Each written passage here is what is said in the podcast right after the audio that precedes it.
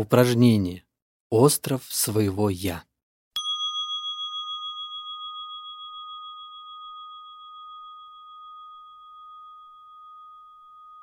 Когда Будда был сражен последней болезнью, он понимал, что многие его ученики после его смерти почувствуют себя потерянными.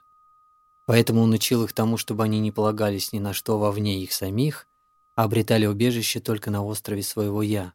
Когда вы занимаетесь осознанным дыханием и развиваете в себе осознанность, вы возвращаетесь в себя и находите там своего учителя, указывающего вам дорогу в сторону вашего внутреннего острова. На вашем острове есть птицы, деревья и ручьи, совсем как на Земле. В конечном счете не существует четкой разделительной линии между внутренним и внешним миром. Если вы не там, если вы не стали самим собой на вашем острове, вы не ощутите по-настоящему окружающий мир, чем теснее вы связаны с внутренним миром, тем теснее ваша связь и с внешним, и наоборот. Подлинная взаимозависимость возможна только тогда, когда вы располагаете достаточной осознанностью и концентрацией.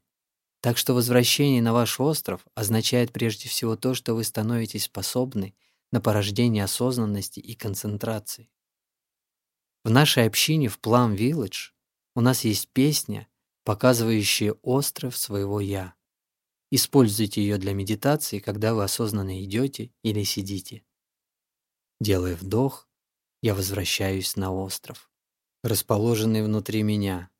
На этом острове есть красивые деревья. Здесь есть прозрачные ручьи, здесь есть птицы, солнечный свет и свежий воздух. Делая выдох, я ощущаю себя в безопасности. Я радуюсь возвращению на свой остров.